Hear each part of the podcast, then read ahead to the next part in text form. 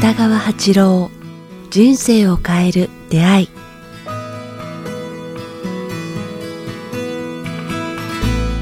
こんにちは早川洋平です。北川八郎人生を変える出会い。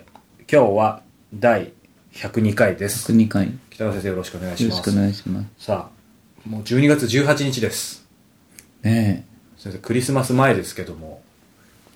え、雪降ってるかな？ね。小国はもう降ってますよね。ああ、そうですね、はい。時々ありますね、雪降ってること。でも、マイナス15度ぐらいになるのは確かですね。なるほど。それはちょっと想像つかないですけど今思ったんですけどねもう102回ということでこれ一昨年のですね12月の頭から、えー始めてますんでこの時期この番組僕たち迎えにもう3回目なんですよえ、どういうことですか？いや最初に2年前に、えー始めた時が12月だったんですよ。つまり12月に番組1回この時期流してます。そして去年も流してます。あ、そうなんだ。つまり、えー、と何が言いたいかというと北川先生とこの番組迎えるのは3度目の12月まあなんです。2年だから3回目ってことですね。なんでもうあっという間なんですけど、何の話してたんだろう？っていうところはまあ置いといてなんですけども。そうですね。はい。今日はですね、そうそう、結構質問でもいただいたり、僕も個人的に聞きたかったことなんですけど、先生、AI、AI ですね。人工知能、はい。もう本当にこの特に2、3年騒がれてますけども、まあ一番やっぱり気になるのは AI と雇用不安じゃないですけど、AI によって今後20年、30年で、まあ、まあいろんな属説ありますけども、世の中の半分だったり、それこそ7割の職業がなくなるんじゃないかっていう、そういう話も、もういっぱいありますけど、はい。まあ、そういう不安、まあ可能性含めてですけど、先生 AI ってどう考えてるのかなとか、本当に仕事なくなっちゃうんですかねって、その辺も聞きたかったんですけど。なんかね、あの、前も言ったように、こう、はい俺ら成長の時代から、まあ、成熟の時代に入ったってよく言われる。成の長から成熟。はい。うん、成長の時代は数字をいいこう一生懸命働きこうイケイケどんどんみたいなうんうんで目目に見えるものをこうとにかくで所有する、はい。お腹いっぱい食べるからなんか美味しいものをこうな追いかけるとかいうそういう成長の時代って言いますかね。消費と成長とか拡大の時代から、まあ、明らかに変わったってこの間お話ししたように今度は成熟の時代に入りましたよね。成熟の時代っていうのは今までえーなんか作ってきたもの組織あらゆるものを楽しむ時代に入ったと言いますかね柿の木で言えばいっぱい実をならすように肥料をやって木の枝を取って柿の実をこうリンゴの木とか作らせるけれども、は今度は今こうそれを食べる時代に入ったという、楽しむっていうかねいい時代じゃないですか。うん。ところがそこに AI が出てきたっていうことなんですよ。だから時代は変わったけど、そこにちょっと複雑な功罪半ばすることもやっぱり見つめないといけないと思いますね。でもその AI 自体も今の話でいくと成長して作ってきたものの証でもあるわけですよね。でも人間がやったことで、いいとこういいと思う思われたことが、まあまあ、そうあの。決して、なんか後になってみて、それがすごい、あの、いいいことではないっていうことも分かってくるわけで、例えば原子力発電所なんかも、ねあの、いい、いいと思いますけども、やっぱりその、後の処理が大変って言いますかね。だから、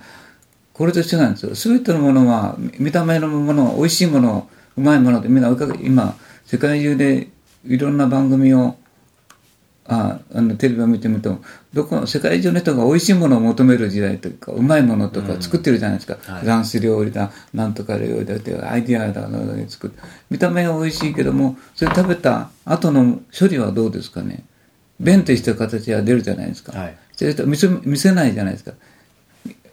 いろんな料理は見た見た目も美味しいし、うんその裏っ側とか後は見えないですよね裏弁というのは臭いし、汚いし、みんな見ようとしない。原子力もああそうなんですよ。見た目とかいいいいけれど、必ず後の弁はすごい汚いんですよ。それが震災で出ちゃいましたよね。うんうん。あらゆるものは、便利というものの後ろの後の処理は便と同じなんですよね。必ず同じ量の不潔なものや困ったことが出出るんですよ。同じ量ってとこがポイントですね。うん、エネ量とエネルギーという意味で同じ、楽しんだ分苦しみも必ず出てくるんですよ。甘いものを食べ過ぎると必ず苦しむっていうのは、かもう神の作った掟なんですよね。うん。だから人間が便利便利便利と思ってるけれども同じ量の苦しみとか悲しみを後でしないといけない、飛行機も便利だけど、まあ、あんまり乗ってるとやっぱ骨がカスカスになって気象さんがダメになったり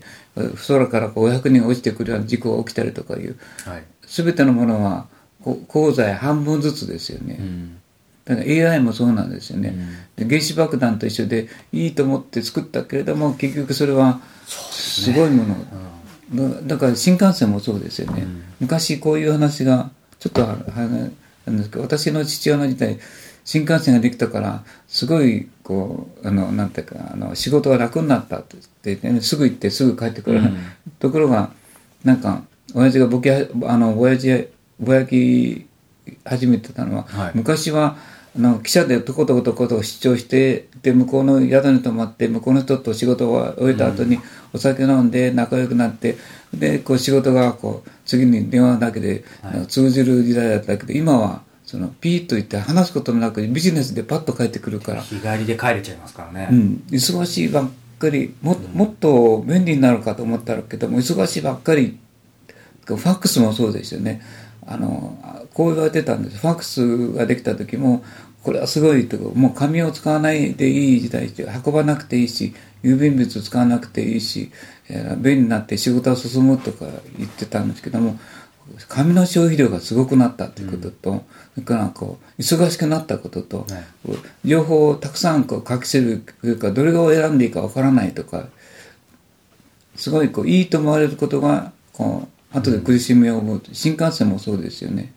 今度のなんかあのほらあの名古屋と東京を30分で結ぶなんていうんですかね。リニアモーター。リニアモーターカーも僕は全く同じだと思いますね。人工知能と同じいいように見えるけれどもものすごいこうあの不浄なものも含んでるって言いますかね。後の処理が大変まあスマホなんかまさにそうですよね。そうですね。経済的でいつでもどこでもっていうのが触れ込みでしたけどそうするといつでもどこでも仕事もみたいな感じで忙しい。忙しい、はね、追いかけられる。便利と人間性っていうのはだから AI もそれを必ず含んでるから僕はちょっとそういうことを嫌な人はきっとそこから離れて田舎とかローカルな生き方とか、さっき言った両極端になるでしょうね、あローカルな生き方なんていうかデジタルな生き方、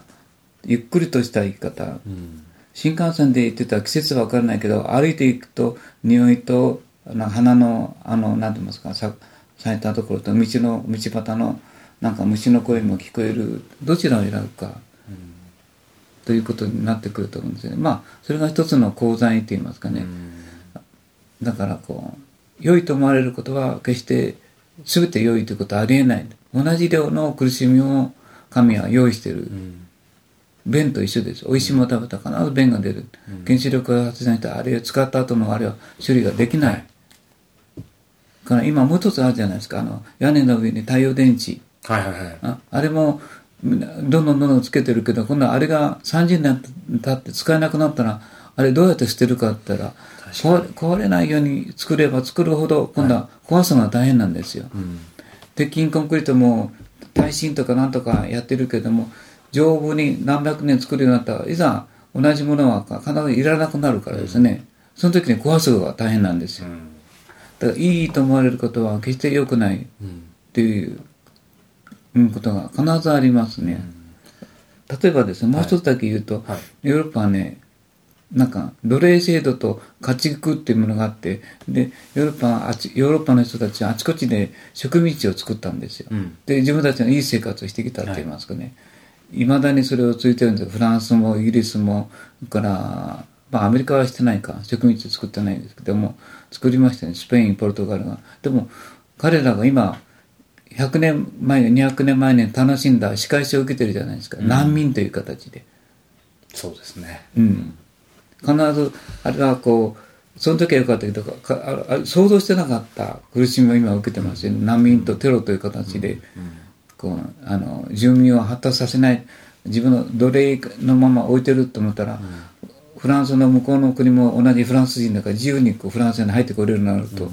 こうパリにいたらまあ黒人だらけじゃないですか。うん。もうどの国かわかんないですうんイギリスもそうだしドイツもそうです。もうポルトガルやなかったなんかスペインもそうですよね。ん、なんかみんなよその国の人で、だから日本は植民地を持たなかったからね、ああのそうはっきりそういう抑圧的なものを持たなかったから、まあそんなふうにまたちょっと考えてそれからじゃあその果たして本当にこれが役に立つのかうん。だいくつかの面で役に立つと思うんですねそうです AI、うん。あのなんか事故が少なくなるとか、あ労働力がいらなくなるとか、それから若者が今あの減ってきたって言いますかね、我々我々の時は260万人ぐらいいたんですけども、今は90万100万ぐらいで3分の1ぐらいになってしまった。あっという間に日本のあれがもう6000万、8000万から6000万ぐらいになってしまう。だ土地が余ってくると言いますかね、そこで外人外国の人入れるとあアメリカやねで植民地のあのやってイギリスのようにこうよその国の人だって文化の違い匂いの違う人たちがいっぱい入ってくるからやっぱ混乱と戦いが始まると言いますかね。だからその辺はよく考えないといけないんですけども、そこを人工知能がいっぱい入ってくるとそのあんまりどあのなんて言いますか。生産性の重労働の部分は人工知能がやってくれるから、少し楽しむことができる時代にななるかもわかりませんね。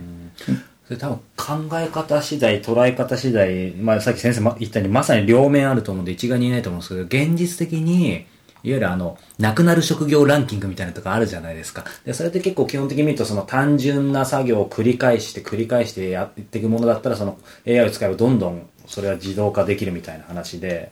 なんやもうそでのことない一般的に見るとクリエイティブなし仕事は逆に残るよって言われてるんですけど、その辺どうどう思います？か、まあね、本当はね、心配しなくていいんですよね。明治時代から我々の時代、今の時代まで、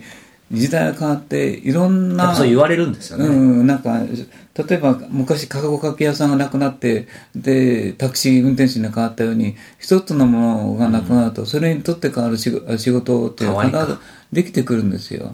うん。だから、例えば私、お肉屋さん、お肉食べるなとか言ったら、北川先生が言うように、そうすると肉屋さんがなくなって、牛乳屋さんがなくなったら困るじゃないですかって言うけども、だからそれとはそれに違う野菜屋さんとか、今度は野菜のあベジの店が増えたりとか、こうその時代にのあの応じる職業が増えてくるんですよ、必ず。だから昔は、あなんか、いっぱいあったお店が今ほとんどなくなってきてるじゃないですか。着物屋さんとか。で着物屋さんが、今やっぱ洋服、新しいデザインに変わらざる変わらざるを得ないように、から昔あった、なんて言いますかね。昔あった、あの、ほら、あの、鍛冶屋さんとかいうのも昔はたくさんあったんですけど、今は全くなくなりましたよね。そんな風にか、やがて変わっていくんですよ。だ違う職業が生まれるから、その、現実的にその逆に、えっ、と、対極的には多分今の変わっていくっていうことで心配になってますけど、当のその、例えば消える職業に入ってる人っていう、人はどういう心持ちでいればいいんですか？現実的にそれはそういう対極的には捉えつつも、やっぱり、その時代その時代になったらしなやかに変われる自分であることとか、その辺でなんかアドバイスあります？か、ありますね。まあ、自分の才能と生き方と、そこで対人関係をよく結んで、時代に合う大きなものを目指さないで、自分の生活、財布の中で生きていくような生き方を選んでいけばいいんですよ。我々がローンとか、あそういうものをこうアメリカの銀行に騙されたんですよ、今で。ローンを持たされて借金を持たされる。私たちの時代には、あーなんてますかね、家を持つという考え方あんまなかったんですよ。借家で一生涯過ごすっていうのは。だから、あローンっていう借金を背負うということはほとんどなかったんですよ。